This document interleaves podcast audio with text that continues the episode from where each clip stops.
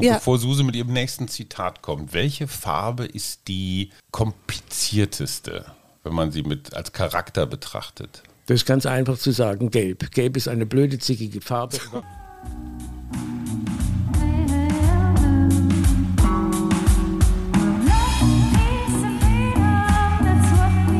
Wir, Arbeit, Leben, Liebe. der Mutmach-Podcast der Berliner Morgenpost.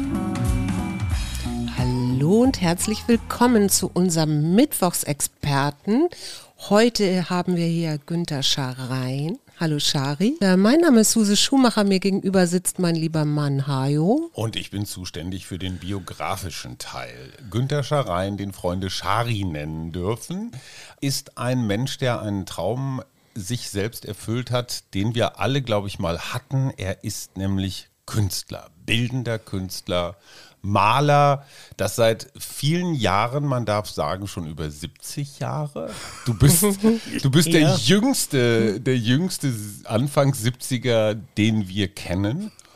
Und wir kennen dich vor allen Dingen von deinen Atelierabenden, wo du Menschen einlädst und deine Bilder zeigst. Wie Und würdest erklärst. Du, und erklärst vor allen Dingen. Wie, wie würdest du deine Kunst beschreiben? Also erstmal einen schönen guten Tag. Ich freue mich, dass ich bei euch beiden bin, äh, weil mir sowas immer Spaß macht.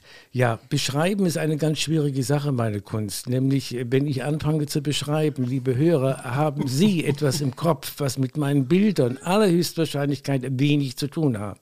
Wenn ich sage, ich mache Farbflächen und sage, ich liebe blaue Farbflächen, dann haben Sie Ihr Blau und Ihre blauen Farbflächen im Kopf, aber nicht meine Bilder. Es empfiehlt sich einfach auf meine Webseite mal zu schauen, weil Bilder sollte man sehen und nicht beschreiben. Wenn man es gut beschreiben könnte, wäre ich Schriftsteller geworden und dazu hat es eben nicht gereicht. Also, Suse, wie würdest du die Arbeit von Shari bezeichnen? Ich meine, du bist Meditationsexpertin. Siehst du da, siehst du da Zusammenhänge? Ja, also da, da sehe ich tatsächlich Zusammenhänge. Ähm, ja, das sind Farbflächen und diese Farbflächen, ich, ich glaube, gibt es nicht sowas wie Ponti, Pontilismus oder so? Es gibt, es gab Pointillismus, ja, eine Form der Impressionisten, Genau. eine Gruppe davon, die sich Pointillisten nannten und äh, wirklich äh, mit Farbzerlegung gearbeitet haben und wirklich mit kleinen Punkten ihre Bilder zusammengesetzt haben. Genau, und das, äh, du ma machst ja auch Punkte. Also jetzt, ne? Du hast ja ganz anders angefangen. Wenn man das eben auf Abstand sieht, dann haben wir plötzlich ganz wunderschöne Farbverläufe, weil du ja mit den äh, Grundfarben arbeitest, ne? Mit Blau, mit Gelb und jetzt ist inzwischen, glaube ich, Grün dazugekommen, Rot.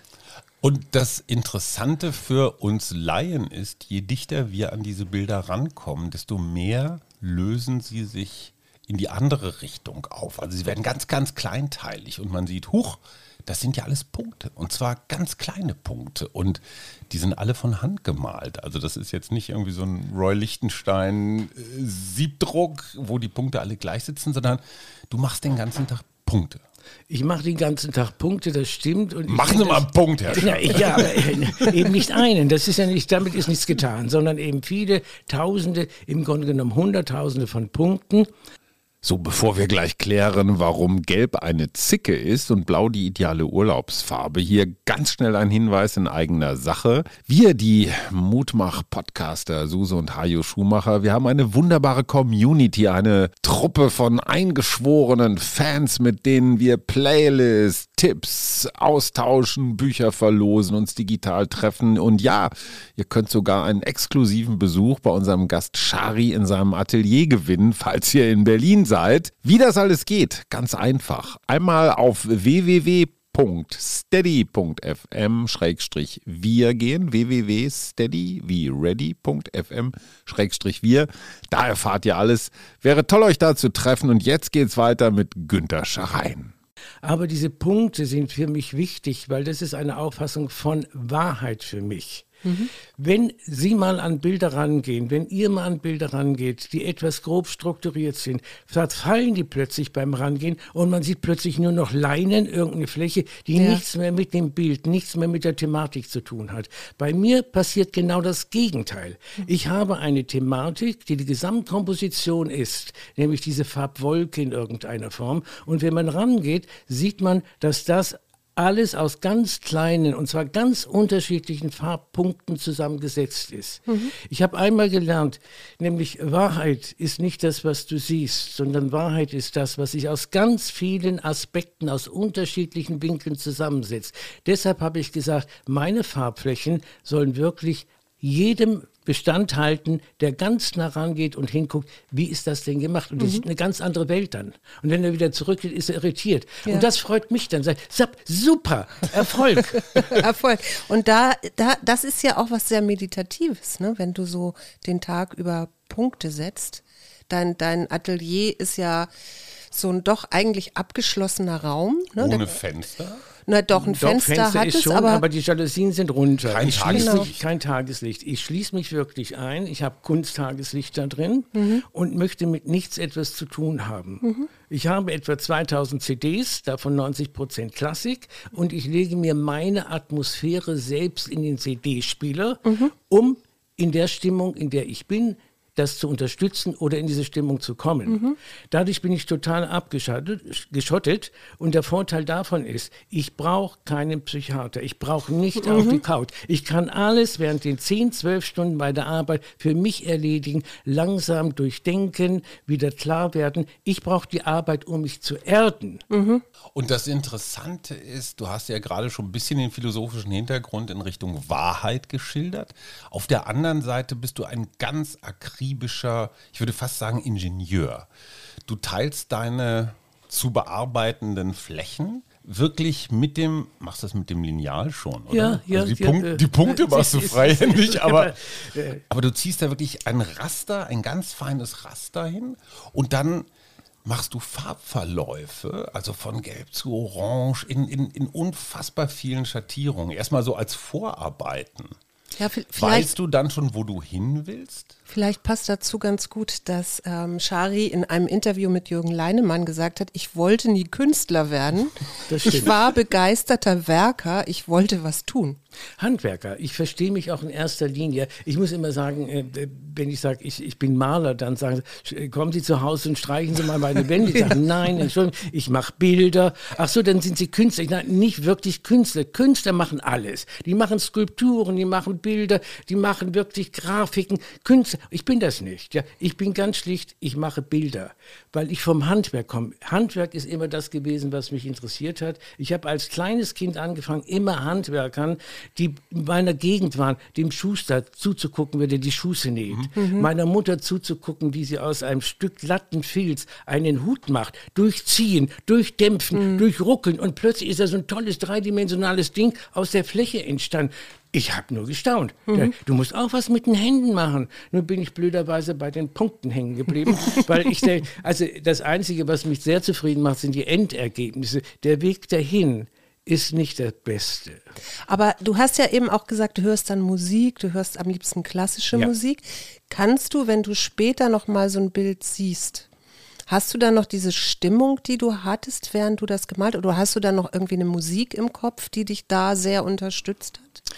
Ich mache in der Regel Serien. Mhm. Das heißt, es hat jetzt nicht mit einem einzelnen Bild etwas zu tun, sondern mit einer Serie, die eine Gesamtthematik darstellt für mich. Mhm. Und deshalb ist es breiter gestreut. Das ist nicht die eine Musik, aber die Musik geht in eine, geht in eine bestimmte Richtung. Ja. ja. Das auf alle Fälle, aber die ist nicht an einem Bild festzumachen, obwohl es immer wieder auch Bilder gibt, die nach Musikstücken heißen. Mhm. Malers zweite, mhm. vierter Satz, sowas gibt. Da habe ich fast ausschließlich das gehört. Ja. Also das gibt es schon, aber in der Regel ist es mehr äh, die Gesamtmusik, äh, die als Hintergrund und Einstimmung mitdient und Begleitung, wenn du willst, so meditative Begleitung. Mhm, ja? Genau. Kannst du beschreiben, wo du bist, wenn du malst? Äh, das ist eine wirklich, äh, ich, ich, sag mal, ich, sag mal, ich sag mal vorsichtig, eine sehr gute Frage, mein Herr. ja, wirklich. Ja, denn wo bin ich? Ich muss jetzt kurz tatsächlich überlegen. Ich würde erst auf Anhieb sagen, ich bin tatsächlich total bei mir. Mhm. Und das ist aber etwas, was ich nur schaffe, wenn ich wirklich meine Arbeitsprozesse so mache, wie ich sie habe. Das heißt, ich arbeite am Tag 10, 12 Stunden durch. Mhm. Und den ersten zwei Stunden brauche ich, um mich wieder zu finden. Mhm. Dann bin ich bei mir. Und dann hasse ich aber jede Unterbrechung. Ja. Wo Ich auch weiß. meine Frau mit gewisse Schwierigkeiten hat, weil sie meint, man könnte auch mal ein Päuschen machen. Und das finde ich dann gar nicht so lustig. Mhm. Sie schickt dich ja auch manchmal ins Atelier und sagt, mach mal deine Punkte Wenn ich, weiter. so, ne? wenn ich so gnatschig bin und unausgeglichen sage, sie, geh jetzt arbeiten, geh einfach, lass alles liegen und dann weiß sie, nach ein, zwei Tagen kommt ein sehr zufriedener, in sich ruhender Mann wieder raus, mit dem sie in aller Ruhe reden kann. Es ist wunderbar dann. Was mich wirklich fasziniert, ist, wie du über Farben sprichst. Ich kann mich an Gespräche erinnern, wo du so den Eindruck machtest, als habest du einen solch großen Respekt vor einer Farbe, dass du dich nur so ganz vorsichtig annäherst. Also du, du, du, du eroberst dir eine Farbe. Sehe ich das richtig? Das siehst du vollkommen richtig. Das war auch ein ganz, ganz schwieriger Weg dahin. Weil, ähm, äh, wie du ja schon festgestellt hast, ich bin gerade auch etwas über 70, ja. Und zu meiner Kindheit gab es im Grunde genommen wenig Farbe in den Haushalten. Wir hatten ja nichts, nicht mal Nein, Farbe. Nein. Nee, nee, es gab nicht. Und es gab eine einzige Farbe, das war ein Kack-Orange. Daraus waren diese Schüsseln für, für den Mehlteig und so weiter. Und dann gab es noch im Bad auch so orangebraune Kacheln. Das war alles. Ich hatte aber Sehnsucht nach Farbe. Hatte aber farbtechnisch nichts gelernt, weder vom Sehen her noch im Umgang her. Und deshalb der Eindruck ist vollkommen richtig. Ich musste mir das Stück für Stück erarbeiten und ich habe bis heute große, große, nicht nur Achtung, sondern Hochachtung vor Farben, weil ich immer noch auf der Suche bin nach den einzelnen Qualitäten, die jede Farbe für sich hat. Und dann den nächsten Schritt zu machen, wenn ich mich daran getastet habe, wie kann ich mit diesen Qualitäten jetzt umgehen und wie kriege ich die in Kommunikation miteinander? Sie sprechen ja für mich Farben. Ich habe äh, drei Zitate von anderen ähm, Künstlern, Malern äh, mitgebracht und ich wollte das mal mit dir abgleichen. Ich habe äh, von Paul Klee, der sagt nämlich, die Farbe hat mich. Ich brauche nicht nach ihr zu haschen. Sie hat mich für immer. Das ist der glückliche Stunde Sinn. Ich und die Farbe sind eins. Ich bin Maler. Der hat das geschafft, wonach ich immer noch ein bisschen suche. Das, was ich beschrieben habe. Wenn ich Ja. lang drin bin, dann habe ich auch dieses Gefühl, drin, drin zu sein. Aber ich habe immer noch wirklich eine Hochachtung vor diesen Farben, weil sie tatsächlich eine Eigenständigkeit und Eigenmächtigkeit haben. Sie sind für mich Persönlichkeiten. Ja? Und das ist so etwas mit Persönlichkeiten, die einem gegenüber sind, muss man in Diskurs kommen. Ja. Wenn du nicht mit ihr, mit der Farbe in Diskurs kommst, macht sie, was sie will und dann wird es nie ein einvernehmliches Voranschreiten Ja. werden in der Arbeit, sondern etwas, was aus dem Ruder läuft. Bevor, Um Su oh, Entschuldigung, Ja. bevor Suse mit ihrem nächsten Zitat kommt, welche Farbe ist die komplizierteste, wenn man sie mit als Charakter betrachtet? Das ist ganz einfach zu sagen, gelb. Gelb ist eine blöde, zickige Farbe. Warum? Kann ich auch sagen. Gelb ist wunderbar strahlend, aber gelb hat kaum hell-dunkel Unterschiede. Es gibt kein dunkles Gelb. Ja, wir haben dunkle Rots, wir haben dunkle Blaus, wir haben ganz helle Blaus, ganz helle Rots. Wir haben Rot in allen Tönen, wir haben Blau in allen Tönen. Aber gelb, allein wenn wir mal anfangen aufzuzählen, was ist gelb? Äh, Zitronengelb, Bananengelb, Sonnenblumengelb. Weiß. Maisgelb, ja, ist vielleicht Weißgelb Sonnenblumengelb. ist nicht mehr gelb. Bitte nicht aus dem Farbbereich rausgehen. Wir Okay. wollen nicht schummeln. Ja, Ja, ja, bitte ja. immer bei der Farbe bleiben. Das heißt, sobald ich anfange, gelb abzutönen, sagst du, um Gottes Willen, jetzt bin ich grün geworden. Nein, also das, ich wollte ja noch kein Grün. Ich wollte es nur ein wenig, ein wenig von dem hellen Gelb, wollte ich das ein Mhm. bisschen ins Grün reinschummeln. Wenn ich ein bisschen rot dazu, du sagst, jetzt bin ich orange, jetzt kriege ich aber Bauchschmerzen. Ich wollte doch ein Gelb. Also bei Gelb musst du unendlich vorsichtig sein beim Mischen. Du kannst es nur in ganz, ganz kleinen Schritten tun und sie verzeihen dir keinen einzigen Fehler. Nächstes Zitat. Nächstes Zitat, ja, kommt sofort. Was ist, was ist das, ähm, wenn du das jetzt, wenn du gelb so, du hast das ja jetzt eben so ein bisschen beschrieben, wegen, also wie du malst oder wie du versuchst dann auch so, dass diese Nuancen herauszuarbeiten. Was ist gelb? Wofür steht gelb für dich? Das kommt nochmal kompliziert dazu, dass Gelb für ganz viele unterschiedliche Dinge steht. Nämlich Gelb ist das Strahlendste, was wir haben. Wir haben Kulturen, da ist im Gelb wirkt, ist die Trauerfarbe. Wir haben andere Kulturen, da ist Gelb eben die königliche Farbe. Gelb wurde immer mit König, mit, mit, mit Gött, Gottheiten zusammen, zu, Sonne. äh, mit Sonnen, ja, also Sonnenkult, Gelb. Auf der anderen Seite ist Gelb auch Gier und Neid. Man wird gelb vor Neid und die Gier macht die Menschen gelb. Ja, Gelb ist das Macht. Ist Macht. Also, und zwar im positiven und im negativen Sinne. Ja, und eben auch mit negativen Aspekten verbunden. Und zwar mit ganz stark negativen. Ich habe eine große gelbe Arbeit mal gehabt, die hing bei mir zu Hause relativ lange, bis mir hinterher Leute gestanden, Herr Scharein, wenn wir davor standen, ich habe mich immer mit dem Rücken dazu gedreht, seien Sie mir nicht böse. Ich sage, warum? denn? ich sage, ich habe das Gelb nicht ertragen. Und bei Gelb fällt das wirklich auseinander. Du hast Leute, die sagen, Gelb, toll. Und sagen, um Gottes Willen, ich ertrag's nicht. Bei Blau, Blau, gegen Blau hat bei mir noch niemals jemand gesagt, wie lange, ich finde es nicht sehr aufregend, das Blau, aber nicht, ich mag's nicht oder kann Blau nicht ab. Ist nicht einmal vorgekommen. Bei Gelb ist das ganz oft vorgekommen. Also Gelb die wie differenziert die Betrachter auch ganz stark. Rechts, links, in der Mitte gibt es nichts. Ja. Bei Blau, da gibt es welche, die lieben das, da mögen das welche und andere sagen, oh Gott, es tut mir nichts. Dasselbe mit Rot. Aber Gelb ist ganz eigen. Interessant. Ja. Ja. Ich habe äh, ja ein zweites Zitat von Peter Marx, der ein jüdisch-amerikanischer Pop-Art-Künstler ist. Der hat gesagt, ich weiß nie, was ich auf die Leinwand bringe. Die Leinwand bemalt sich selbst, ich stehe nur dazwischen. Äh, Das finde ich gut, äh, das Zitat. Ähm, Also ich würde es nur nicht äh, hundertprozentig unterschreiben, aber sagen wir mal, im 70-Prozent-Bereich befinden wir uns da auch bei mir. Ja, das Bild entsteht, was ich ja schon gesagt habe, durch Diskussion. Letztlich entsteht das Bild, indem das Bild entsteht, nicht weil ich das so haben wollte, sondern weil es so wird. Ja. Das heißt, ich gebe etwas hinein, ich initiiere einen Vorgang. Ja. Und zwar den Vorgang, dass das Bild und ich, dass wir ins Gespräch kommen. Und dann entwickelt es sich. Und ich habe eins gelernt, arbeite nie gegen das Bild. Du verlierst immer.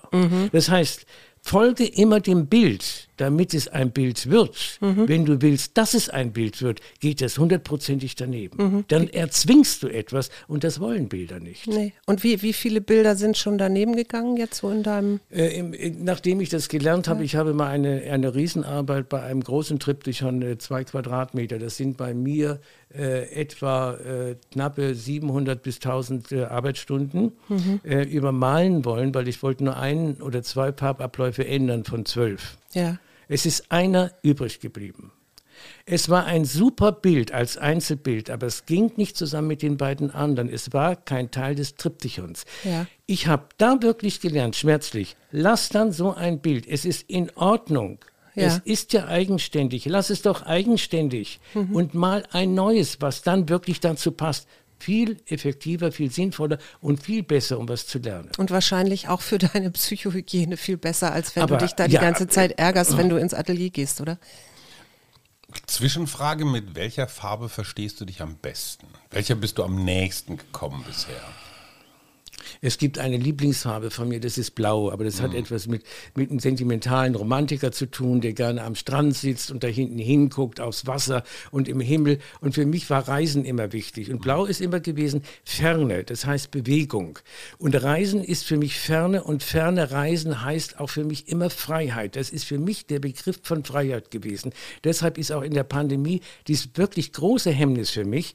Ich fühle mich nicht frei. Ich fühlte mich nicht frei. Ich fühle mich nicht frei, weil ich mit 16 Jahren angefangen habe, kreuz und quer durch Europa zu trampen und fand das den Inbegriff von Freiheit, andere Dinge zu erleben. Mensch, äh, äh, was gab es in Frankreich alles für Sachen, die es hier nicht gab? Diese komischen langen Brote, Baguette, ja, gab es auch bei uns nicht. Ja, diese kleinen Petit Fours, boah, waren die lecker. Ja, noch nie sowas gesehen. Ich kam aus dem Staunen nicht mehr raus. Das ist für mich ein ganz große Lebensnotwendigkeit, dieses Gefühl von Freiheit, um neue Eindrücke zu bekommen. Denn wie soll was Neues rauskommen oder was anderes, wenn, wenn immer nur die Alten drin sind, die verbraten werden? Ja. Man braucht eben auch neue Eindrücke, das Ja, ist ganz klar. wichtig. Genau. Ja? Ich, ich komme gleich nochmal aufs Reisen zurück. Ich wollte nur mein, letzten, mein letztes Zitat noch loswerden von Jackson Pollock. Jeder guter, gute Maler malt das, was er ist. Stimmt, leider. Du bist ein Punkt. das- wir- wir- nein, nein, viele Punkte. Viele Punkte. So, so, äh, das, nein, das ist nicht diese viele Punkte, sondern meine Arbeiten. Äh, ich habe meinen Anspruch an meine Arbeiten, sie sollen ganz einfach aussehen. Mhm. Nämlich so, dass wenn jemand die sieht, sagt, ja, ist in Ordnung.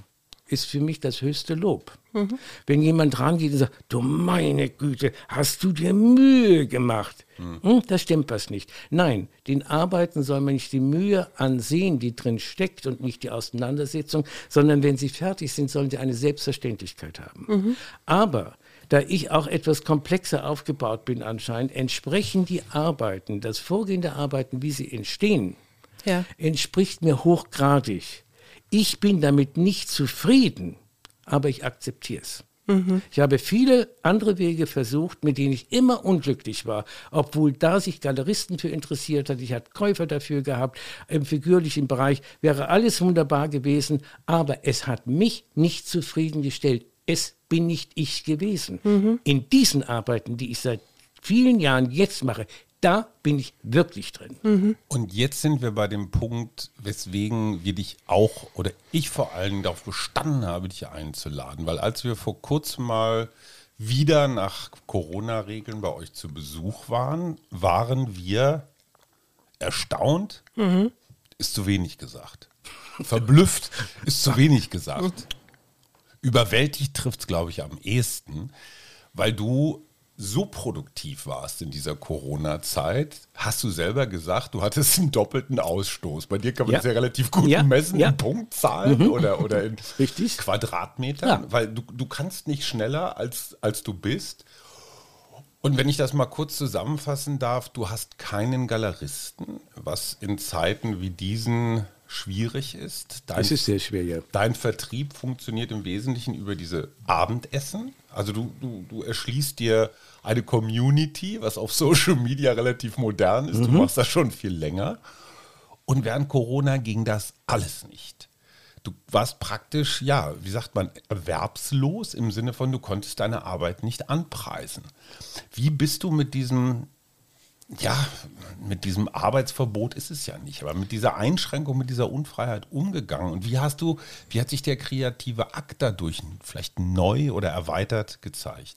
Also erstmal der Umgang mit so einer Situation. Ich sag mal, äh, es klingt jetzt vielleicht ein bisschen merkwürdig, ist einfach. Es gibt nämlich zwei Hauptrichtungen. Und das kenne ich auch von Artisten, die mit mir befreundet sind.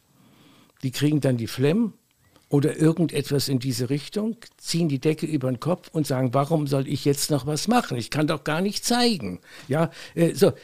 Das ist die eine Möglichkeit. Die zweite Möglichkeit, die auch in diese Richtung geht, es gibt nämlich drei. Die zweite Möglichkeit, ich kann jetzt diese Situation, diese unangenehme Situation nehmen und sagen, so jetzt mache ich nur noch tief schwarze und graue Bilder. Das ist ja alles so traurig. Es ist ja furchtbar. Es ist ja alles fast vor tot. So, auch eine Möglichkeit. Oder du sagst, nee, Moment, genau umgekehrt. Draußen ist es beschissen, aber bei mir drin will ich Licht und Sonne haben. Bei mir drin will ich strahlende Farben haben. Mhm. Und ich habe mir etwas zugetraut, denn das ist jetzt ein Sprung, tatsächlich ein qualitativer Sprung, der dadurch entstanden ist, dass ich gesagt habe, ich gehe jetzt mal in die absoluten Vollen. Ich versuche Farbkraft und Energie so zu steigern, wie es nur irgendwie möglich ist, was ich noch nie gemacht habe. Mhm. Vorsichtiges Rantasten, immer nur nicht zu weit, nicht den Bogen überspannen. Jetzt habe ich aber eine tolle Situation gehabt.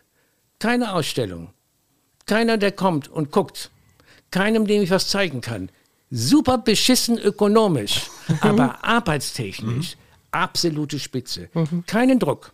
Mhm. Von keinem Termin keiner, der rumkommt und sagt, was machst du denn nun plötzlich? Nein, ich konnte jetzt mal machen, was ich wollte, ohne auf irgendetwas, keinen Termin, keine anderen Personen, auf nichts Rücksicht zu nehmen. Das heißt, ich habe in den letzten eineinhalb Jahren so frei arbeiten können, wie ich schon lange nicht mehr, lang in den 30, 40 Jahren nicht mehr, vielleicht zu Studentenzeiten, als du noch gar nicht wusstest, was du machtest. Aber sobald du angefangen hast zu machen, wolltest du ja auch was als Ergebnis mhm. rauskriegen. Fertig werden. Ja, mhm. und diesmal konnte ich, konnte ich und habe gesagt, es geht überhaupt diesmal null ums Ergebnis. Es geht nur um die Wege. Wie weit kannst du Wege vorantreiben? Das heißt also, die äußere Unfreiheit, Lockdown, hat zu einer vergrößerten inneren Freiheit ja. geführt im Sinne von Unabhängigkeit, ja. Kreativität. Ja.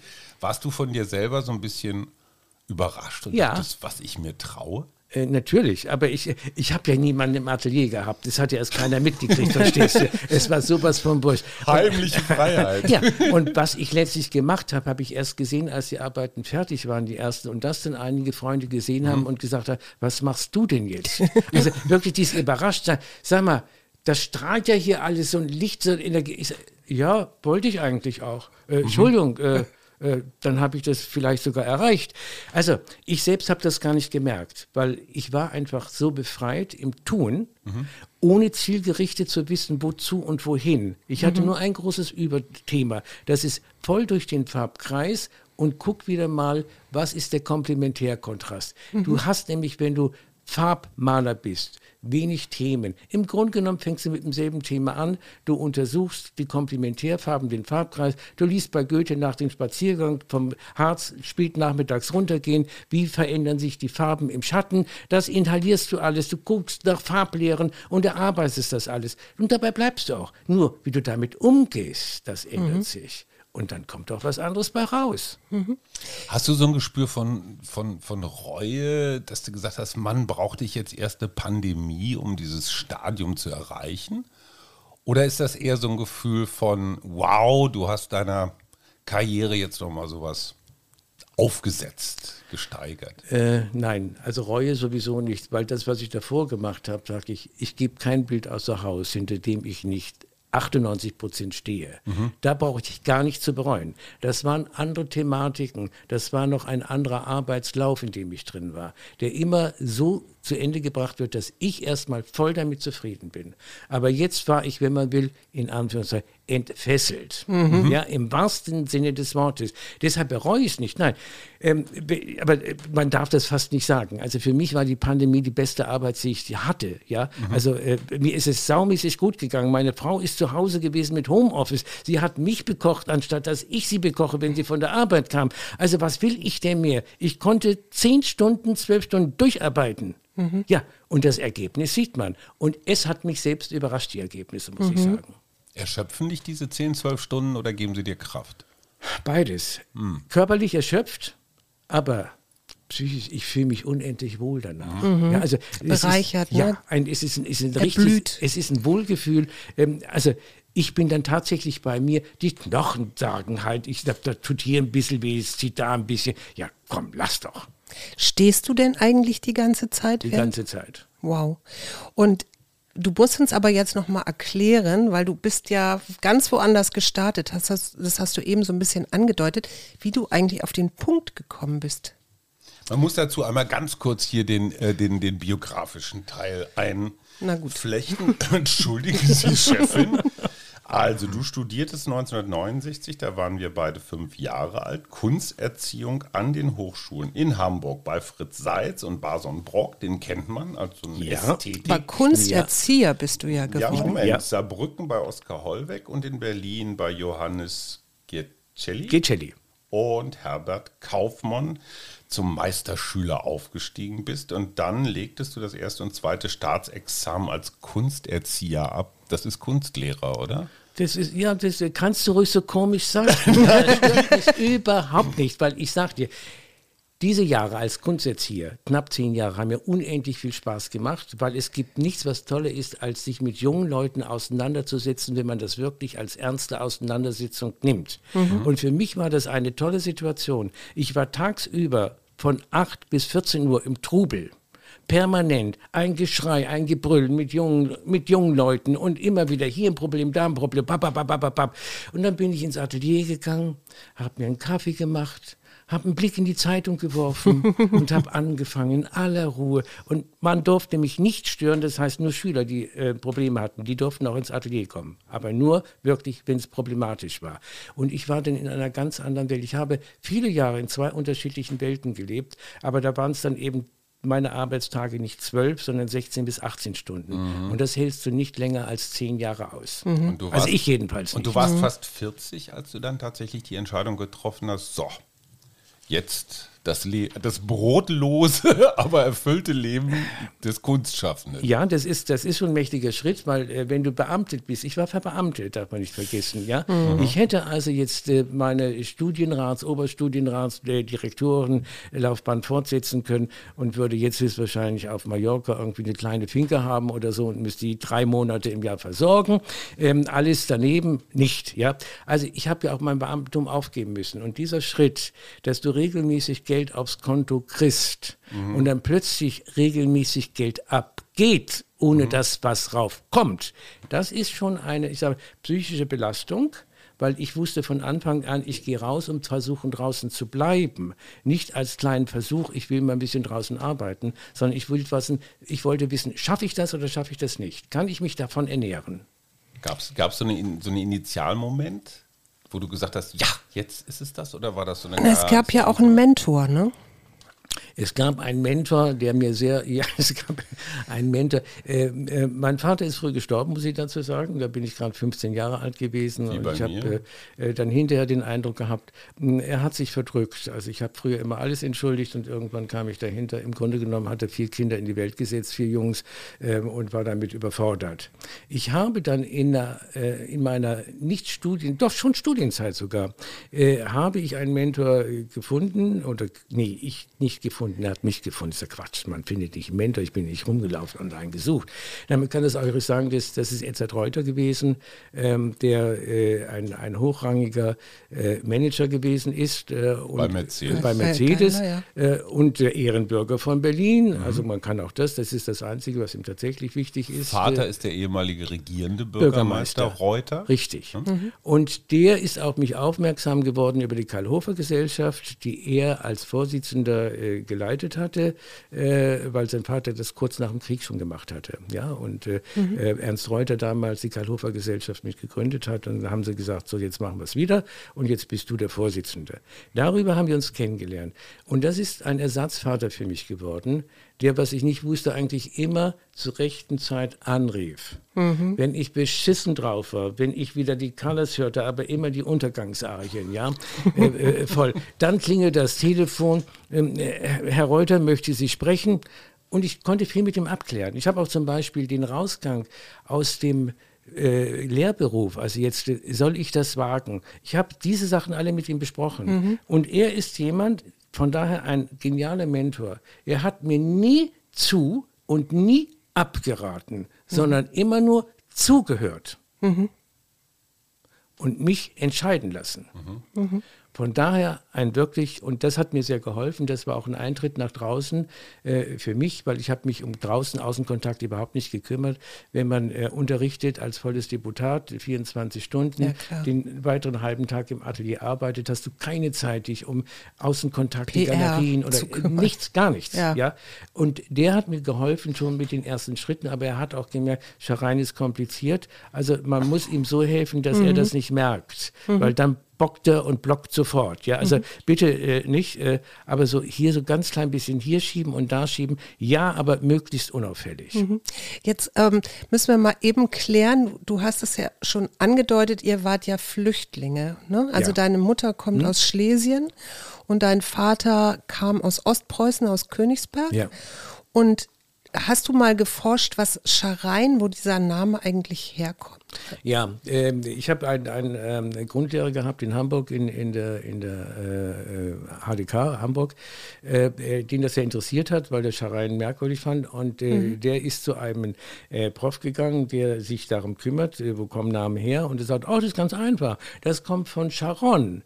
Das mhm. ist in Israel die Hochebene Sharon. Mhm. Und diese ganzen Ableitungen Sharon ja. Das ist eine direkte Ableitung von Charon. Charon. Mhm. Und Charein ist entstanden in Ostpreußen durch eine Lautverschiebung von OU zu EI. Mhm. So ist aus Charun Charein geworden. Mhm. Und es ist tatsächlich so, ich, ich kümmere mich nicht so sehr um Familien, aber ich weiß, dass es gibt vier, vier oder fünf Charein-Sippen, deren Vorfahren alle aus diesem Eck mhm. in der Nähe von Königsberg kommen. Ja. Also sage ich, da ist was dran, das stimmt. Meine Mutter wollte es nicht wahrhaben, weil das hieß ja, wir hätten in irgendeiner Form jüdische Wurzeln. Das war für meine Mutter nicht so das Rechte und äh, da gab es viele Diskussionen. Mhm. Aber ich nehme an, dass das wirklich da, dort herkommt. Und ich freue mich eigentlich, dass Ja. das so ist. Genau, ich, ich hätte das auch so assoziiert, Ja. deswegen frage ich dich. Na, Darf ich die fast untergegangene Frage meiner Frau wiederholen? Wie bist du auf den Punkt gekommen?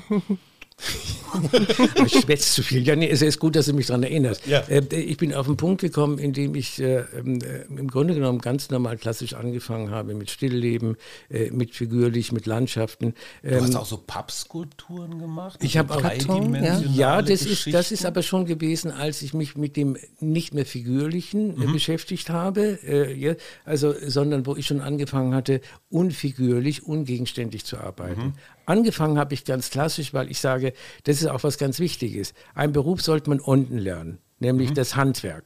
Ich bin ja Handwerker. Ja, also war für mich wichtig, nicht nur Farblehren, sondern eben alles andere auch. Wie ist ein Faltenwurf zu machen? Wie kriegst du eine Landschaft hin? Wie kannst du jemanden porträtieren? Das ist erstmal Grundvoraussetzung. Du lernst dabei Proportionen. Nämlich, wenn du dich mit einem Mensch beschäftigst, der hat nun mal bestimmte Proportionen, fällt er mir sofort auf, sagt, hat die kurze Beine, die Arme, ja. So, äh, äh, warum? Weil, weil die Proportion der Beine zum Körper irgendwie nicht stimmig ist, so wie wir es abgespeichert haben. Das ist aber wieder wichtig für alles, was du in Bildern oder im bildnerischen Bereich machst. Es misst sich am körperlichen Maß. Äh, warum waren äh, im, im Dritten Reich bei, bei, bei Adi die, die Türgriffe so hoch, ja, äh, und die Türen so groß? Damit die gleich kleine Würmer sind, wenn, wenn sie reinkommen, ja.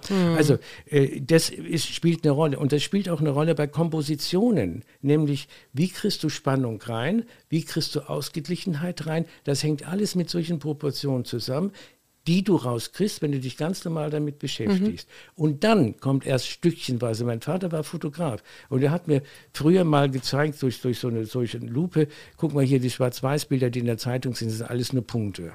Und dann habe ich mal angefangen, so spaßeshalber Bilder zu rastern. Aber so, dass man die noch gesehen hat, ja, aber eben zu rastern. Habe das nicht weiter verfolgt.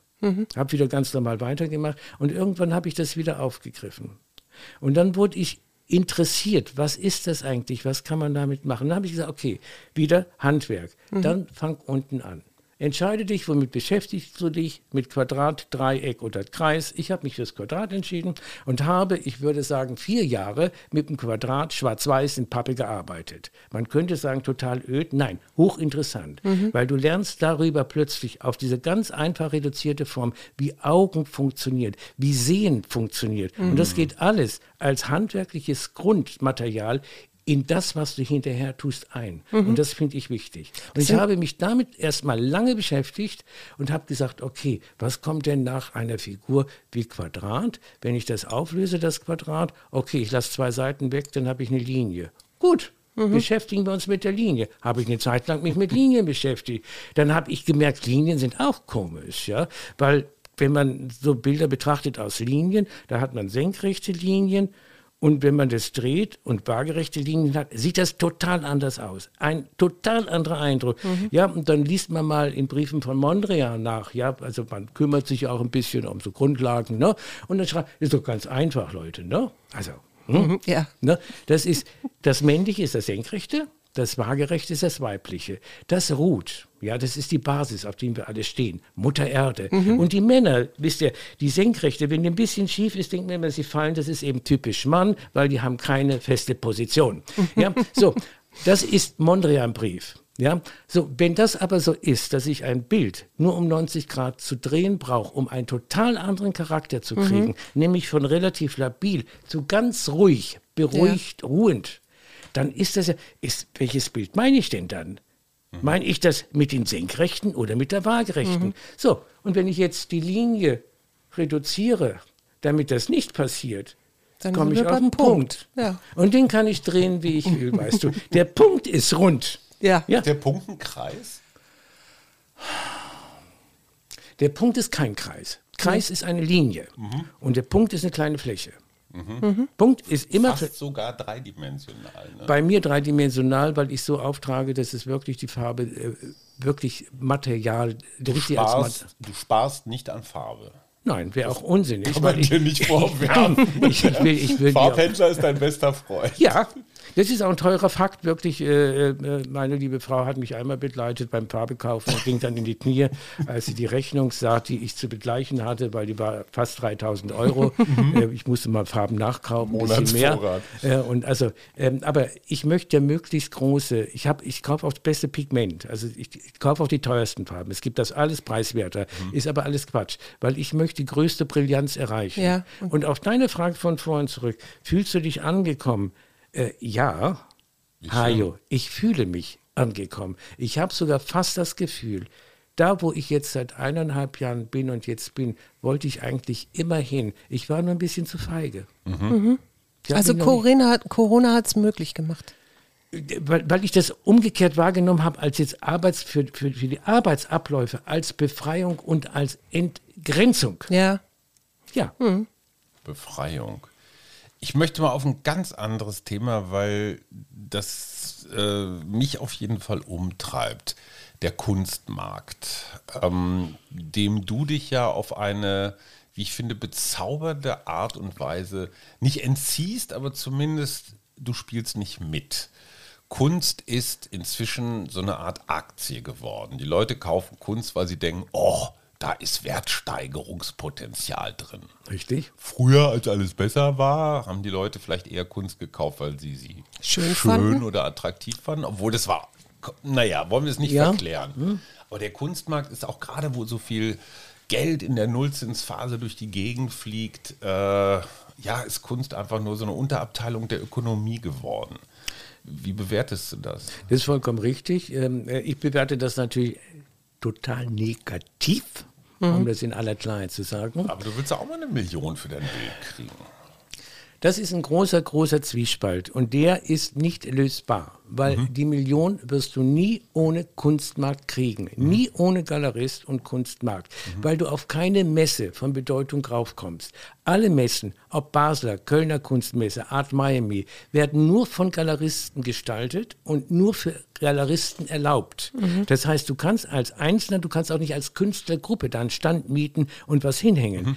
Die haben alles gesperrt. Die Galeristen sind die Zwischenhändler und sie entscheiden, was im Augenblick zu verkaufen geht. Und das ist, wenn du Kunstmarkt dich begibst, dann heißt es, du richtest dich auch danach, was auf dem Kunstmarkt verkauft werden kann. Weil das wird ja der Galerist schon sagen, Moment, äh, du bist ja immer noch bei Blau. Äh, du, Blau ist im Augenblick, nee, das, äh, guck mal, äh, Yves Saint Laurent, Rot im Augenblick, ja, die Sommermo, komm, Rot brauchen wir, das geht. So, dann kannst du zweimal vielleicht sagen, nee, will ich aber nicht, beim dritten Mal bist du aus der Galerie draußen, weil der sagt, Moment, ich bin derjenige als Galerist, der dir sagt, was im Augenblick gut zu verkaufen geht. Ich bin nämlich ein Händler und möchte Geld verdienen Ja. mit dir. So, also diese Abhängigkeit, in die du dort geraten kannst, die nicht sein muss, aber in die du geraten kannst, die ist etwas, was dem Arbeitsprozess immer hinderlich sein wird. Ich habe viele Kollegen, viele, nein, reduzieren wir es auf mindestens ein bis zwei Handvoll,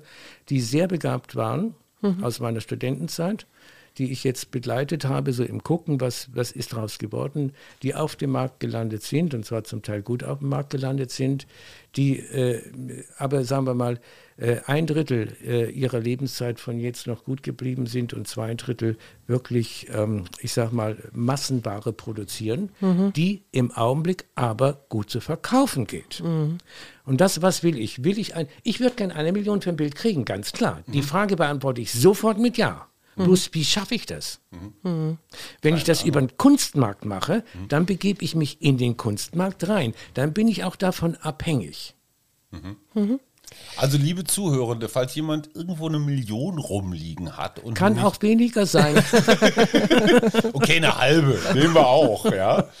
Shari würde dafür auch seine größten Werke äh, zumindest mal zur Ansicht stellen. Aber es ist ja gleichzeitig so, dass deine äh, Werke, ob das nun die Triptychons sind oder so, die hängen ja auch. Also das ist ja nicht, die hängen ja nicht irgendwo. Wo würdest du sagen, was ist, was Stopp mal, Muggern. macht Ich dich? hier als der Buchhalter. Also, sie hängen im Deutschen Bundestag, im Hacke-Museum Ludwigshafen, in der Hubertus-Scheller-Stiftung, wo immer die ist, im Leopold-Hösch-Museum, im Museum Heidenheim, Sammlung Bundeskartellamt, was es alles gibt. Ja. In der Sammlung Daimler, das mag mit Herrn Reuter zu tun haben, in der Sammlung Hoppe-Ritter, in der Sammlung IBM, in der Sammlung Piepenbrock, Sammlung Piet, Staatsgalerie Stuttgart und auch in der Sammlung Schumacher. Richtig. Genau, Ja, in der Sammlung Suse Schumacher zum auch. Beispiel Aber sitzt nämlich unter dem Bild Konfetti von Schari, was da natürlich völlig eingeklemmt und völlig falsch hängt. Aber wir warten auch, bis der richtige Platz zu uns kommt. Genau, und wa was würdest du jetzt sagen, so, was, was macht dich da am stolzesten oder wenn man das überhaupt sagen kann? Doch, kann man sagen. Äh, ähm, Ich ich bin auch tatsächlich stolz. Ich bin nämlich stolz darauf, dass meine Bilder fast alle wirklich hängen und nicht in irgendwelchen Depots stehen, in Museen. Das ist nämlich wieder auch Zwiespalt, zum Beispiel Kunstmarkt.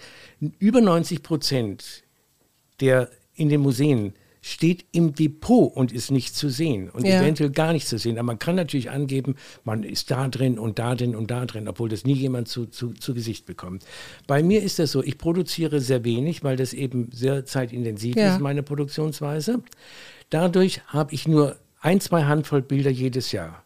Und diejenigen, die Bilder bei mir kaufen, die mögen sie so, dass sie immer versuchen, das klemmt noch hier, das euer Bild, ja, das sehe ich wohl. Also die einen guten Platz suchen ähm, äh, für die Arbeit. Und meine Arbeiten haben bisher eigentlich immer sich die Plätze gefunden. Das ist ein Phänomen. Wenn ich Leuten Bilder bringe, dann sehe ich, oh Mann, bester Platz ist belegt. Kann ich natürlich nicht sagen. Nee, klar. Sag, und dann sagt, hier, wir möchten es hier gerne hin. Ich sage, stell dich gerne hier hin, dann gucken Sie doch mal. Ich, sag, ich glaube, vielleicht ist es nicht der optimale Ort. Und dann kriege ich entweder abends oder am nächsten Tag sehr oft ein Foto übers Handy und es hängt genau an dem Platz, der richtig ist. Das andere wurde abgehängt. Der Gerhard Richter wurde dann einfach mal auf den Speicher Ja, gestellt. es ist, das ist, und, und, das, und das macht mich stolz, weil ich weiß, dass die Menschen, die Arbeiten von mir haben, sie wirklich lieben. Und das ist etwas, ich möchte mit meinen Arbeiten Freude machen. Ich möchte sie nicht als Wertanlage, ich möchte sie nicht im Depot haben. Ich möchte, dass meine Arbeiten leben mit Menschen, die mit den Arbeiten leben wollen und die daran richtig Spaß und Vergnügen haben. Ich kenne von einigen, die sagen, wenn ich ein Herzchirurg Kinder, äh, für Kinderherzen sagte, weiß ich bin, schau, ich bin manchmal so fertig, aber dann komme ich ins Büro und dann strahlt mich deine Arbeit an und dann geht es mir schon gleich besser. Das finde ich toll. Ja. Sowas finde ich toll. Also das erzählt dann noch die Geschichten weiter, Ja. ne? letztendlich. Oder Und das Interessante ist, es gibt keine schlechte Laune Schari-Bilder. Also ich habe jedenfalls noch keins gesehen, wo man sagen würde, ah, hier ist der Schmerz der Welt verdichtet. Es gibt eine Trauerarbeit, tatsächlich, die äh, grau ist, die hängt in der SMT als Leihgabe von einem großen Sammler von mir. Ähm, und die ist tatsächlich entstanden äh, in einem sehr nahen Sterbefall und heißt auch Trauerarbeit und nicht Trauer, weil Trauerarbeit etwas anderes ist als Trauer. Trauer lässt man sich reinfallen. Trauerarbeit heißt, man beschäftigt sich mit Trauer, um damit umzugehen und rauszukommen und über Trauer etwas zu lernen. Und ich habe mich mit dieser Arbeit, mit meiner Trauer über den Todesfall auseinandergesetzt. Aber es gibt eben wirklich nur eine Arbeit im grau-schwarzen Bereich und das ist die Trauerarbeit. Welche Künstler haben dich, Künstlerinnen auch, haben dich be- geprägt? Was sind so deine Idole? Also Mondrian fällt einem als Laien wie mir schon deswegen ein, weil der auch nicht mehr konnte als Rot, Gelb und Blau. Mondrian konnte ganz vorzüglich Bilder kopieren, denn davon hat er am Anfang gelebt. Dass er in den Museen äh, Rembrandts und andere Sachen kopiert hat, ganz offiziell im Auftrag. Ähm, er war ein hervorragender Landschaftsmaler und ist dann zu seinen Quadraten genau wie ich, stückchenweise gekommen, nämlich indem er reduziert hat, hat einen Baum gemacht, ja, dann hat er die Äste einfach mal ein bisschen koordiniert, gesagt, das ist ja ein Wirrwarr, da sind die ganzen Äste durcheinander, nehmen wir mal gucken, die Blätter machen wir mal ein bisschen, bisschen waagerecht, ein bisschen senkrecht, sieht ein bisschen komisch erstmal aus für einen Baum, aber ist geordnet. Ja. Ah, und waage senkrecht, da entstehen plötzlich so Figuren, ein Rechteck, Quadrat, das ist ja interessant. Was können wir denn reduzieren? Wir können alles reduzieren auf waagerecht, senkrecht. Wir können alle Formen reduzieren auf Kreis, Dreieck und Quadrat. Kopf ist ein Oval. Ja, es ist auch sowas, ja. Mhm. Der Körper ist ein Rechteck und dann haben wir da irgend so was Langes unten drunter noch. Also kannst alles in Grundform zerlegen.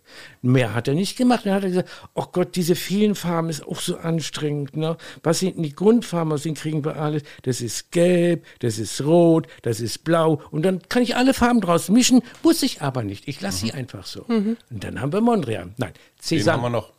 Cézanne. Velasquez ist einer mhm. der besten Farbmaler, die ich kenne. Mhm. Grönewald, der mhm. Altar mhm. äh, in äh, Meister Mattes in, in, in Colmar. Mhm. Ein sensationelles Meisterwerk einfach nur. Das sind Sachen, die mich beeinflusst haben.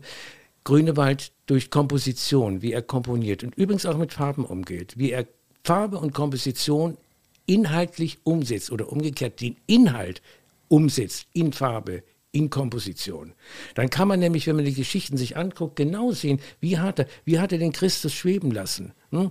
Durch hm. Senkrechten? Nein. Durch Diagonalen, die sich kreuzen im Aufbau. Und wenn sich zwei Bewegungen kreuzen, die eine geht nach unten, die andere nach oben, schon schwebt er und sieht nicht mehr aus wie aufgehängt. Viele sehen immer so aus wie aufgehängt, mhm. die Christus, mhm. ja, ja, aus den Mittelalterbilder, ja. Oder dass sie gestanden haben auf, auf, auf, auf dem großen C. Ja? Oder auf dem so, Nagel. Also so etwas. Lernen immer nur von dem Besten, ganz mhm. einfach. Und das ist eben Kolmar, ein Jahrhundertwerk, wenn nicht ein Jahrtausendwerk, für mich ein absolutes Spitzenwerk der, der christlichen Malerei, der europäischen Malerei. Das ist Cézanne, wichtig als, als Vater der Modernen. Das sind die Impressionisten, die sich eben genau mit Licht zerlegen, auseinandergesetzt haben, mit Wahrnehmung und so etwas. Wie kann man jetzt äh, physikalische äh, äh Sachen, die, die sich äh, gefunden haben, mit in die Malerei als Handwerk handwerkliches äh, Werkzeug mit reinnehmen. Das hat mich immer interessiert. Mhm.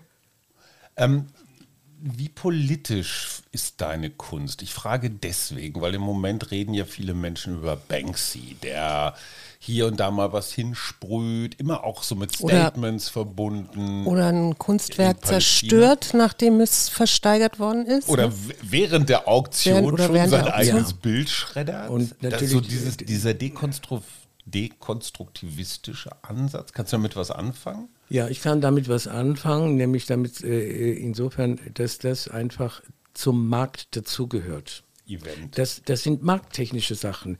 Mhm. Der Auktionator wusste, dass das Bild überschwer ist. Der hat auch angefragt, ist der Rahmen jetzt mit deinem Rahmen nicht in Ordnung? Er kriegte die Angabe, es ist alles in Ordnung mit dem Rahmen. Er wusste aber, dass etwas nicht in Ordnung mhm. ist. Er wusste, dass was passieren wird. Mhm. Nicht was. Mhm. Das ist also abgekatert. Dieses Bild, das für eine Million versteigert wird, wird, wenn es nochmal jemals versteigert würde, mindestens 20 Millionen bringen. Mhm. Das ist Wertzuwachs. Und wenn ich so einen Kack mache, dann mhm. mache ich das nicht, weil ich das toll finde, was als Ergebnis rauskommt. Jetzt als bildnerisches, ästhetisches Ergebnis nämlich mhm. das sind zerschrottete Streifen, mhm. sondern nur wie kriege ich Wertzuwachs hin? Und im Augenblick ist ganz große Teile in der Kunst müssen politisch sein. Ob das die Schaubühnen sind mit den Stücken, die sie spielen, mhm. ob das Ausstellungen sind. Man braucht immer einen gesellschaftspolitischen Bezug. Das ist ganz, mhm. ganz wichtig. Mhm. Hast du auch einen? Nein. Nein. Wenn du so willst, habe ich den einzigen.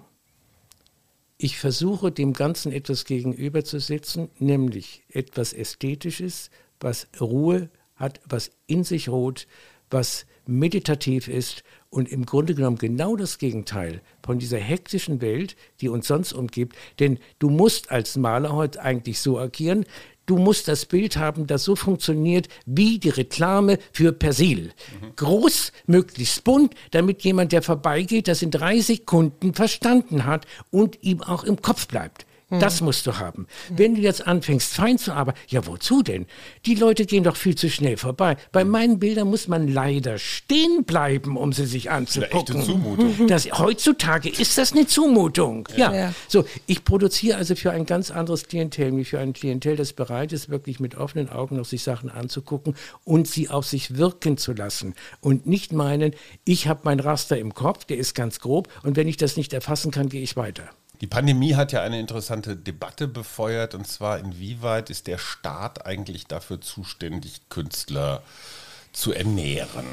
Das ist ja auch eine durchaus politische Frage. Der Staat sagt dann immer, naja, komm, wir haben doch Grundsicherung, da kommt man vielleicht nicht unbedingt durchs Farbgeschäft mit, aber zumindest verhungert man nicht. Ich meine, du hast den festen Job als Staatsdiener drangegeben und dich freiwillig in die Unsicherheit der Kunst begeben. Und man hat ja immer so dieses Bild vom, vom armen Poeten im Kopf, der da mit dem Schirm über dem Kopf unter der löcherigen Decke Ja. sitzt. Also Eines der blödsten Bilder, die es gibt, eines der falschesten Bilder, die es gibt. Ein Künstler, der hungert, schafft nicht mehr kreativ.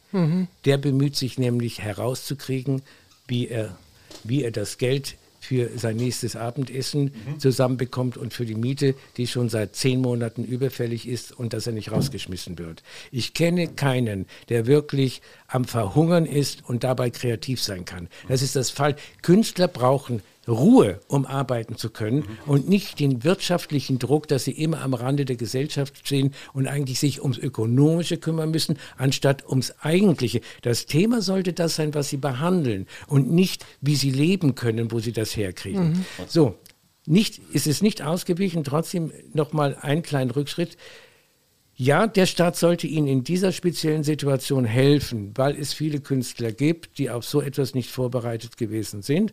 Und das gehört leider auch zum Bild des Künstlers, dass es dann welche gibt auch, die, sobald es ihnen besser gegangen ist, fahren sie nur noch Taxi, weil sie meinen, es kommt jetzt immer mehr Geld reingeregnet und dann äh, kommt das eben nicht mehr und dann sind sie aufgeflogen. Also, äh, viele Artisten sind tatsächlich, was Wirtschaftlichkeit angeht, äh, nicht gut aufgestellt und auch nicht gut eingestellt. Ich bin schon einmal fast pleite gewesen vor 20 Jahren äh, und äh, nämlich äh, nach dem Abfackeln der, der Twin Towers äh, und äh, rausgehen aus dem Schuldienst, das kam alles irgendwie zusammen. Meine Kunden sind weggebrochen. Ich musste mir überlegen, wie kann ich jetzt überhaupt neue Kunden kriegen und, und weiter überleben. So, und habe damals mir fest vorgenommen, du musst immer, egal wie du das kriegst, einen Stock schaffen, dass du Minimum ein bis zwei Jahre immer in Ruhe arbeiten kannst. Ein extra Konto, da gehst du nicht dran. Dann kaufst du keine neuen Schuhe, das ist wurscht. Da kommt erstmal so viel rauf, dass du die Sicherheit hast. Was will ich? Ich will Sicherheit zum Arbeiten. Ja. Arbeiten, das ist meine Passion. Wenn ich nicht arbeiten kann, werde ich grantig. Das kann ich meiner Frau nicht zumuten. Das geht gar nicht. Der mutest du ohnehin schon eine Menge zu, was Richtig. ich jetzt einfach Ja. mal als Frauenversteher hier anmerken muss. Liebe Wiebke, wir senden Wir dir ganz viel grüßen. Kraft und Geduld. Genau. Mich würde, Wiebke, muss man dazu sagen, ist Beamtin und äh, ist so ein Teil, ähm, also so eine ganz schöne Mischkonstruktion. Ne? Sie arbeitet richtig, nicht Die so arbeitet richtig und kriegt ein richtiges Und ihr Gehalt, das euch regelmäßig kommt. gegenseitig, je nachdem. Ähm, und ich Zeit möchte aber hier vermerken, dass ich nie in die Situation kommen möchte, Mhm. außer durch Körperlichkeiten, die du nicht beeinflussen kannst, durch Unfälle oder sonst was, Mhm. von ihr finanziell auch nur für 10 Cent abhängig zu Mhm. sein. Das würde mein Gemüt nicht ertragen. Ich kann das nicht. Mhm. Das ist der zweite Begriff für Freiheit. Das eine ist Reisen und der zweite ist, dass du frei entscheiden kannst. Sobald du finanziell abhängig bist, kannst du nicht Mhm. mehr frei entscheiden. Geht nicht. mich würde interessieren, Shari, was macht dir Mut? Das ist auch eine gute Frage. Sag mal, wo hast du die jetzt wieder her? Wir sind ein Mutmach-Podcast. Was, Die haben wir noch nie gestellt. Die ist super exklusiv. was mir Mut macht, ist, dass ich jetzt wieder mal gesehen habe in diesen wirklich diesen letzten eineinhalb Jahren, dass es etwas gibt, nämlich eine Grundeinstellung dem Leben gegenüber, was du haben kannst oder nicht haben kannst. Ich habe gelernt durch viele, sage ich mal, Downs, die in meinem Leben waren, in persönlichen Beziehungen und so, immer eine Frage zu stellen, nicht was macht mir Mut, sondern was solltest du lernen? Wenn ich das gefunden habe, was sollte das eigentlich? Warum bin ich wieder unten gelandet, wieder auf die Fresse gewesen? Aber du bist schon wieder auf dasselbe Schema reingefallen. Mhm, das ist Muster. zum dritten Mal. Und das vierte Mal solltest du. So, also was solltest du lernen? Immer, wenn etwas nicht funktioniert und schief geht, und zwar richtig schief geht, was sollte ich lernen? Und dieses, das ist eigentlich auch genau das gewesen jetzt mit Pandemieanfang, gleich im Februar letzten Jahres. Moment, hier, komische Sachen. Nee, ich ziehe mich zurück und ich mache jetzt ganz frei und unbeschwert meine Arbeit.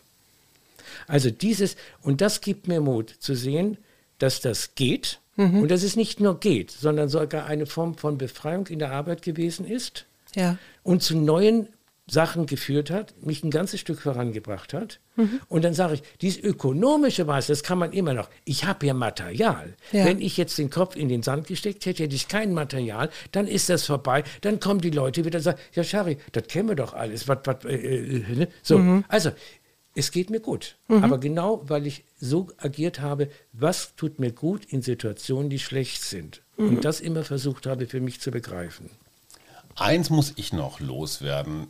Mindestens oder fast so faszinierend wie deine Bilder sind deine T-Shirts oder deine Overalls. Ja, das Weil du stimmt. nämlich diese wunderbare Eigenart hast, deinen Pinsel immer wieder an, naja, an deiner Kleidung, wie auch immer, sauber zu machen oder abzustreifen oder sowas. Daraus entstehen über die Jahre bezaubernde Skulpturen, die irgendwo zwischen Alien und ich weiß nicht was, Farbeimer hin und her.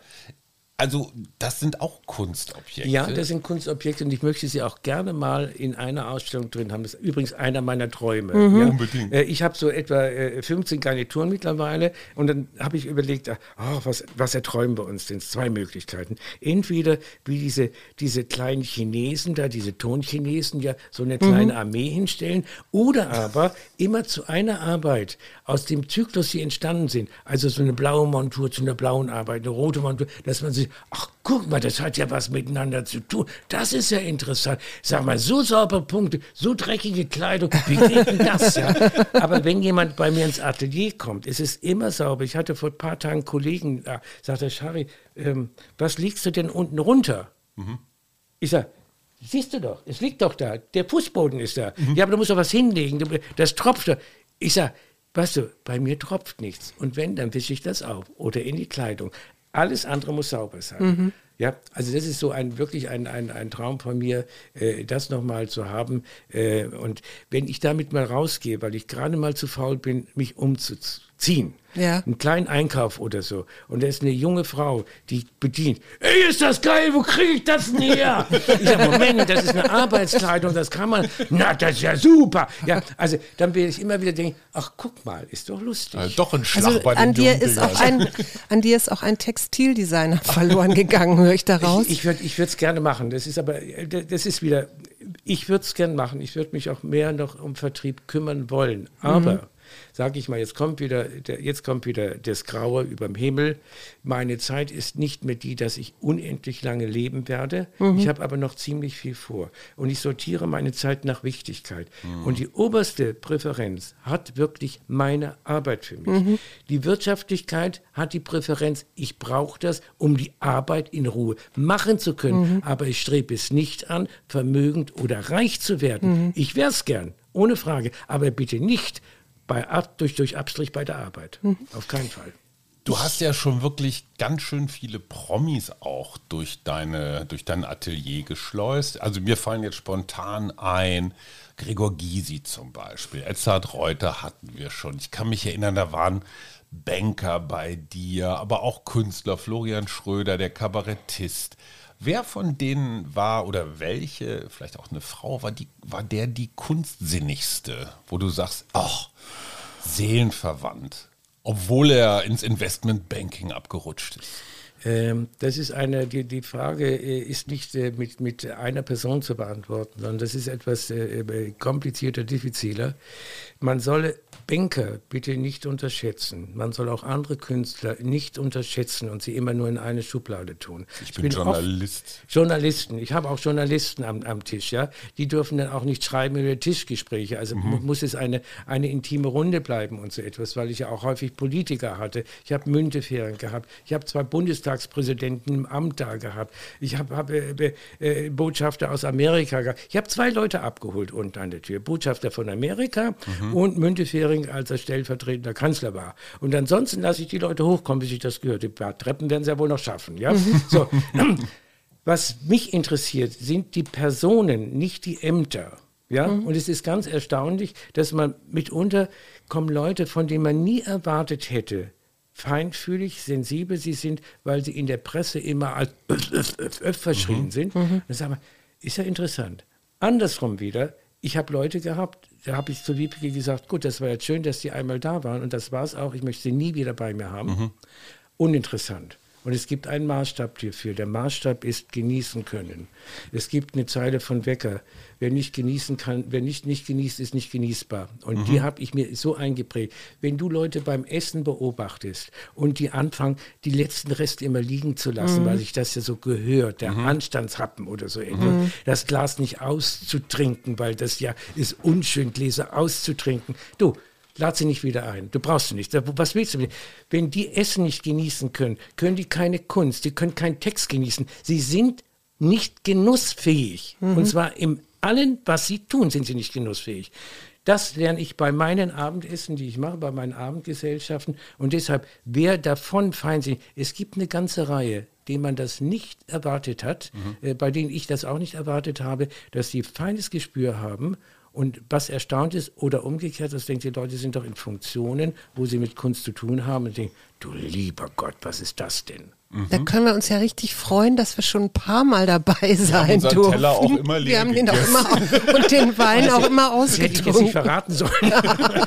Aber ich, ich wüsste gerne von dir noch, wenn du jetzt, wir haben ja jetzt wieder Lockerungen, die äh, Gastronomie darf wieder aufmachen und, und, und. Wenn du jetzt so in die Zukunft schaust, was wünschst du dir da? Äh, in der Zukunft möchte ich, äh, ja, äh, ich möchte wieder meine kleinen, sagen wir, ein paar Abendgesellschaften, ich möchte wieder ausstellen können. ich musste im letzten Jahr fünf Termine, die alle terminiert waren, absagen. Was für bitte, Ausstellungen? Für Ausstellungen, auf, auf eine Atelier, für Ausstellungen in mhm. Stuttgart, in der Nähe von Stuttgart, eine Podiumsdiskussion hier in Berlin mit guten Leuten, mit Peter Raue, mit Döpfner zusammen. Da läufst du den Leuten hinterher, bis du zusammenkriegst und dann musst du es absagen. Also das waren Sachen, die sind schon bitter. Ja?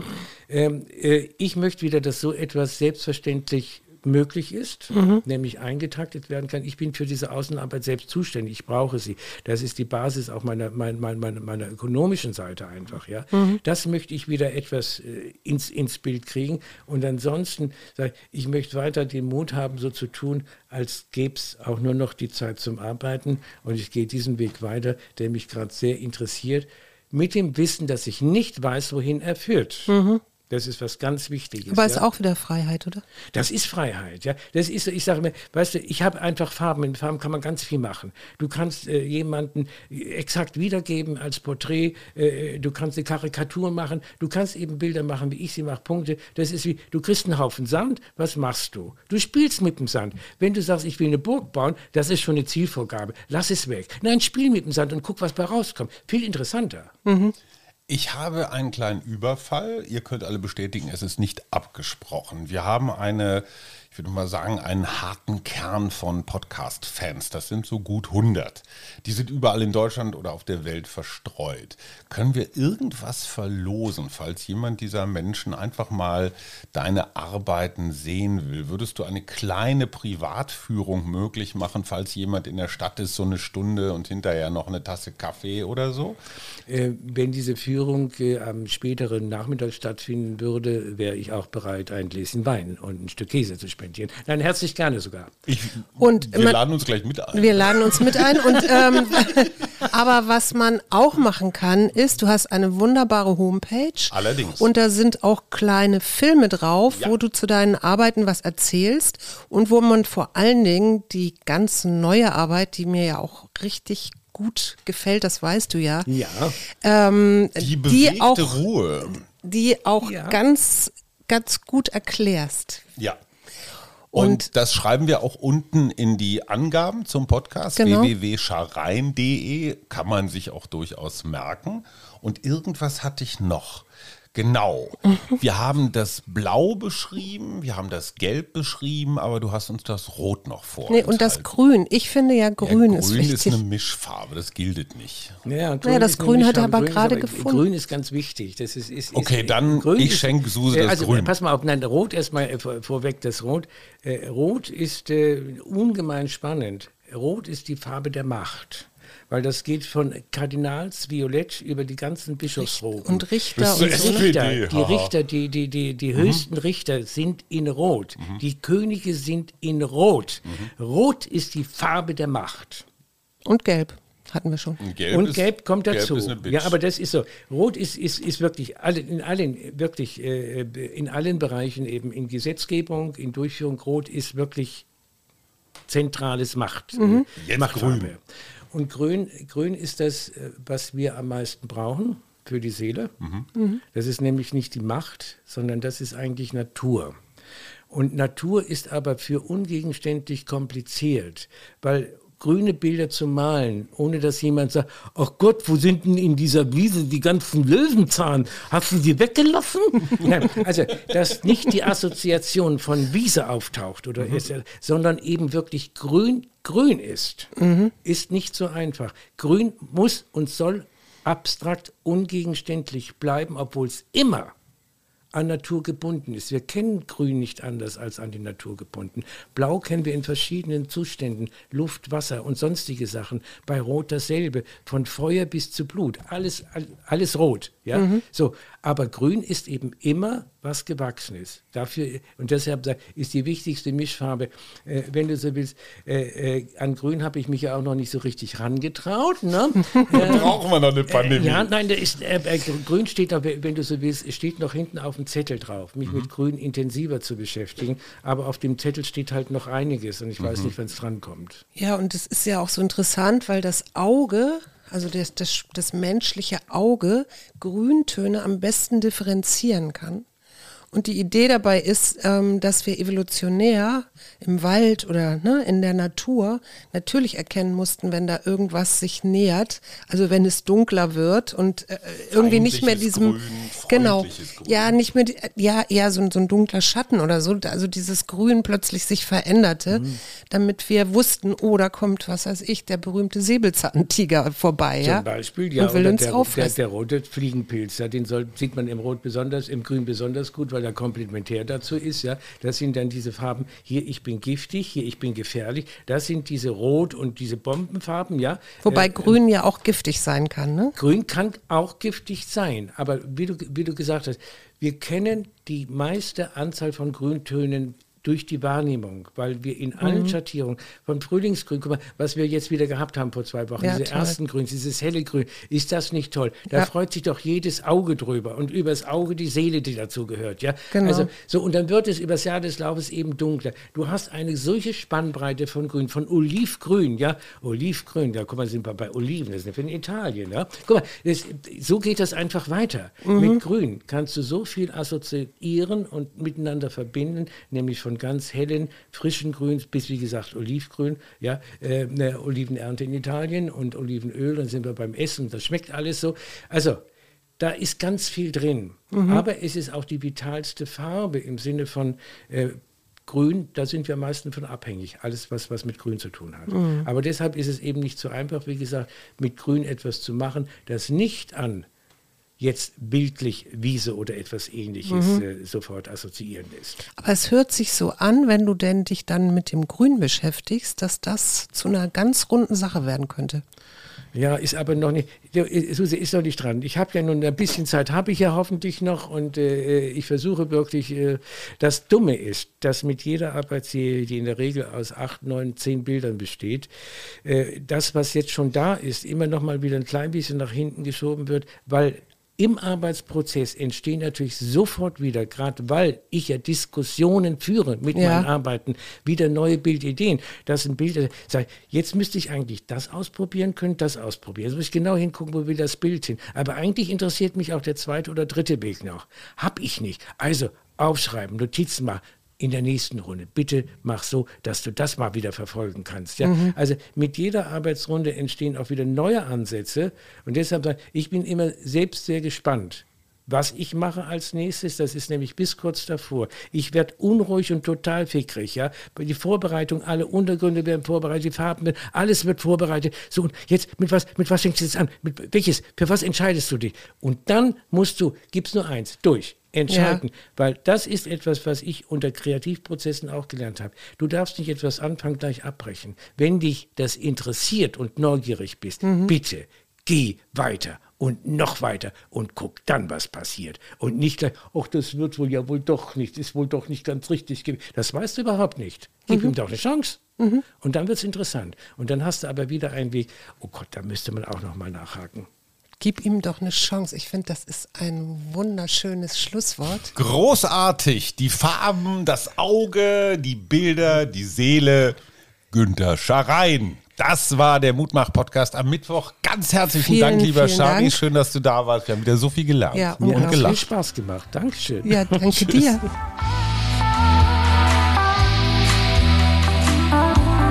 Wir, Arbeit, Leben, Liebe. der Mutmach-Podcast der Berliner Morgenpost.